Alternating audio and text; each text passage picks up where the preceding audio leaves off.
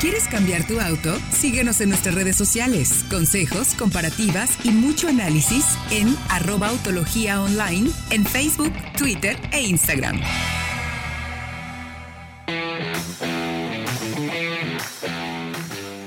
Estamos de regreso ya en Solo Autos Radio Vaya Autología. Recuerden que Solo Autos y Autología somos la misma empresa. No cambia nada. Solamente queremos comunicarles que Solo Autos va a ser más importante como marca en la generación de contenidos, aunque seguiremos siendo el equipo de autología los que hagamos los contenidos. O sea, no cambia nada, solamente se llama Solo Autos by Autología. Es todo. Solamente vamos a estar mejor integrados, por así Solamente decirlo. vamos a estar- es que, bueno, exacto, eh, lo dices muy bien, mi querido Diego, es que tenemos un cambio en el diseño de la página web y vamos a pasar al diseño de Solo Autos y para que no haya confusión, la gente tiene que, tiene que entender que Solo Autos contenido somos nosotros y nada más. Seguimos haciendo exactamente lo mismo, igual de bien o igual de mal, pero igualito. Eso no cambia, mi querido Diego y mi querido Fred. Oigan, interesante, la semana pasada hablamos sobre autos futuros en nuestro mercado. Hablamos de Suzuki Baleno, que creemos que es muy, muy, muy, muy en mayúsculas probable que llegue a nuestro mercado. Mismo caso con la Chevrolet Group, que le hemos visto ya varias veces en donde se, hacen perdón, las pruebas en el Estado de México, donde la marca realiza todas las pruebas y análisis.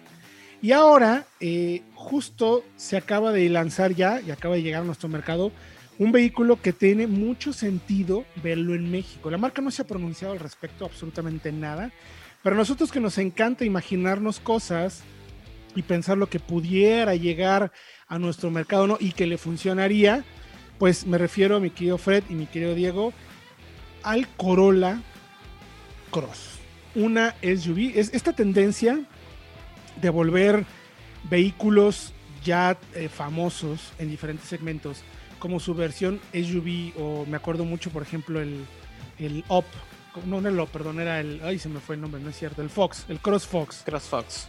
Que era el, el Lupo en México y acá llegaba como Cross Fox. E- ese tipo de tendencias son muy típicas en, en Brasil y precisamente el Corolla Cross es el, el sedán, el Corolla convertido a SUV y fabricado en Brasil. ¿O no es así, mis queridos amigos? ¿Tienen información o me, o me arranco como Gordon Tobogán? No, aquí tenemos todo, pero pues si quieres, estamos completos. No, pero incluso lo vimos, ¿no? Hace un par de décadas, incluso antes de que las SUVs fueran muy populares, eran los monovolumen. Todos tenían un, un monovolumen. Estaba el Astra, tenía a la Zafira. Estaba el Megan, tenía a la Scenic. Y así teníamos muchísimos. Pero ahora el tema son las SUVs y precisamente llega esta Corolla Cross para complementar toda la oferta de SUVs de Toyota. Justo ahí donde también está Taos. Justo ahí donde también está Ateca. CX30. X30, Ateca. Ateca. En nuestro mercado estaría Ateca, Taos, X30 y la Mitsu, ¿no? La mm, Eclipse Cross, si no me equivoco. No, esos serían como los rivales. Eh, en Brasil es diferente. eh, allá todavía es más rival Compass. Compass es, es, me parece, si no me equivoco, uno de los rivales fuertes en el mercado brasileño. Es local. Ajá. Y, y- y que en México, pues no, no figura mucho. Es que entendamos algo. En Sudamérica, sobre todo en Brasil, especialmente en Brasil, para que un coche sea competitivo, tiene, casi siempre tiene que ser hecho en el mercado local. Sí. Si no, por impuestos se va muy arriba y ya se sale de precio. Y es lo que pasa con el Corolla Cross, que lo van a hacer en Brasil. se hace en Brasil, se va a vender en otros mercados y nuestra eh, suposición, lo que nosotros creemos que es, es que sería un coche que encajaría muy bien en el mercado mexicano porque recordemos que Toyota no tiene una SUV eh, efectiva en el segmento de, de SUV subcompactas que hoy en día nuestro mercado supera las 20 unidades, o sea, Jack tiene tres modelos, Mazda tiene dos, eh, eh, ahora, eh, bueno, Duster tiene dos, bueno, Renault, perdón, tiene dos, Seat tiene dos de cierta manera. eh, también, ¿cuál otra marca tiene dos? Eh, Peugeot. Bueno, no, Peugeot no, No, tanto. es que es el mercado intermedio. Suzuki, Suzuki tiene Vitara y es. Cross. O sea, ah, es un segmento muy interesante, ¿no? Hay muchísima oferta y muchos tamaños. Pero aquí es más una compacta. ¿no? Sí, sí. Realmente este segmento lo que hace es retomar ante el crecimiento de las compactas, que una Tiguan ya tiene tres filas de asientos, o una CRB ya es enorme, la RAV4 igual, lo que hacen es aprovechar el crecimiento para meter un coche por debajo más accesible, más económico, más eficiente, que digamos tome por precio ese lugar. Entonces, y más efectivo que la más efectivo que la CHR, que no, que no fue, o sea, no le funcionó a la marca, ¿no? A mí me parece que era buena, a mí me gustaba mucho. Europea, eh, buenos modales, eh, buena marcha, pero la gente no terminó de gustarle el tema de diseño, que sí era extraño. Tenía una, una oferta de colores, me acuerdo, bien rara. No, y aparte del diseño, la habitabilidad se veía muy restringida precisamente por esas formas. Entonces yo creo que ahí estaba eh, su mayor, ¿cómo podemos decir? Desventaja, sí, tal cual. Era como una caja fuerte. Sí, no le encontrabas combinación en absolutamente nada. O sea, si era un auto complicado, no era malo. E, e, era el rival más directo de CX3, por ejemplo, que como ya mencionábamos, pues X3 sí encontró el espacio, ¿no? Y ahora eh, sería a lo mejor un Nibus y quizás su rival que está un poquito más abajo. Más bien esta... Taos. Sí, sí, sí. No, no, no. Me refiero a, la, a la CHR. Ah, Y ahora efectivamente esta, esta, la marca dice, ok, no la hice con el CHR. ¿Qué otra cosa podríamos ofrecer en México? Bueno, decimos nosotros, no la marca. Pues esta encajaría perfecto porque además viene con estrategia de dos motores. Hay motor 2 litros.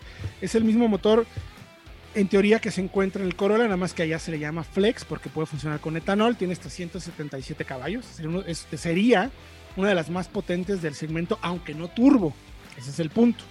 O bien la versión híbrida, que con el 1.8 híbrido, el, layout que ya conocemos tan popular, tan bueno, tan efectivo de Toyota, estoy ofreciendo acá 122 caballos, bueno, 122 caballos ofrece allá por ser Flex, sabemos que está en el orden de los 100 caballos más o menos este, este tren motor, y sería el único en ese tamaño y de hecho en el compuesto, en el en este revoltijo de tamaños de camionetas entre 3.9 y 4.3, de SUVs, sería la única que, que, tendría esta mecánica híbrida, ¿no? Lo cual me parece que la hace muy interesante, ¿no?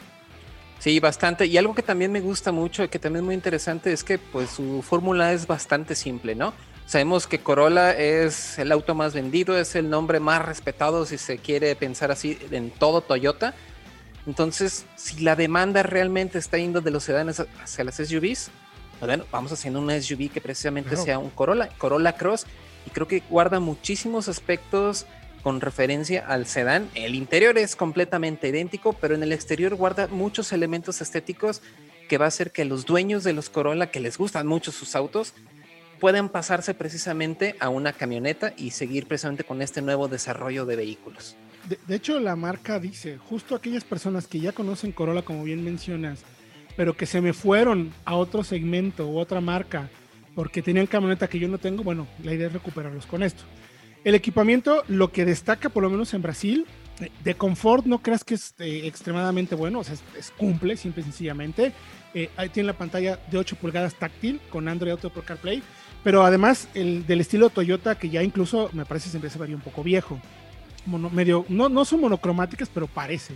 Con esos tonos azules eh, un poco limitados, de no muy rápida respuesta, muchos botones todavía, cuando ya la mayoría lo están evitando. A mí eso no me disgusta.